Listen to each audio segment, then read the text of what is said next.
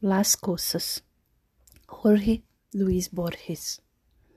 El bastón, las monedas, el chavelo, la dócil cerradura, las tardías notas que no leyeron, los pocos días que me quedan, los naipes y el tablero. Un libro y en sus páginas la hallada violeta. Monumento de una tarde sin duda inolvidable y ya olvidada.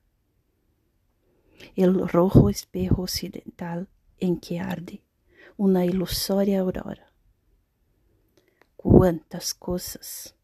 Limas, umbrales, atlas, copas, clavos, nos sirvem como tácitos esclavos, ciegas e estranhamente sigilosas durarão mais allá de nosso olvido. Não sabrão nunca que nos hemos ido.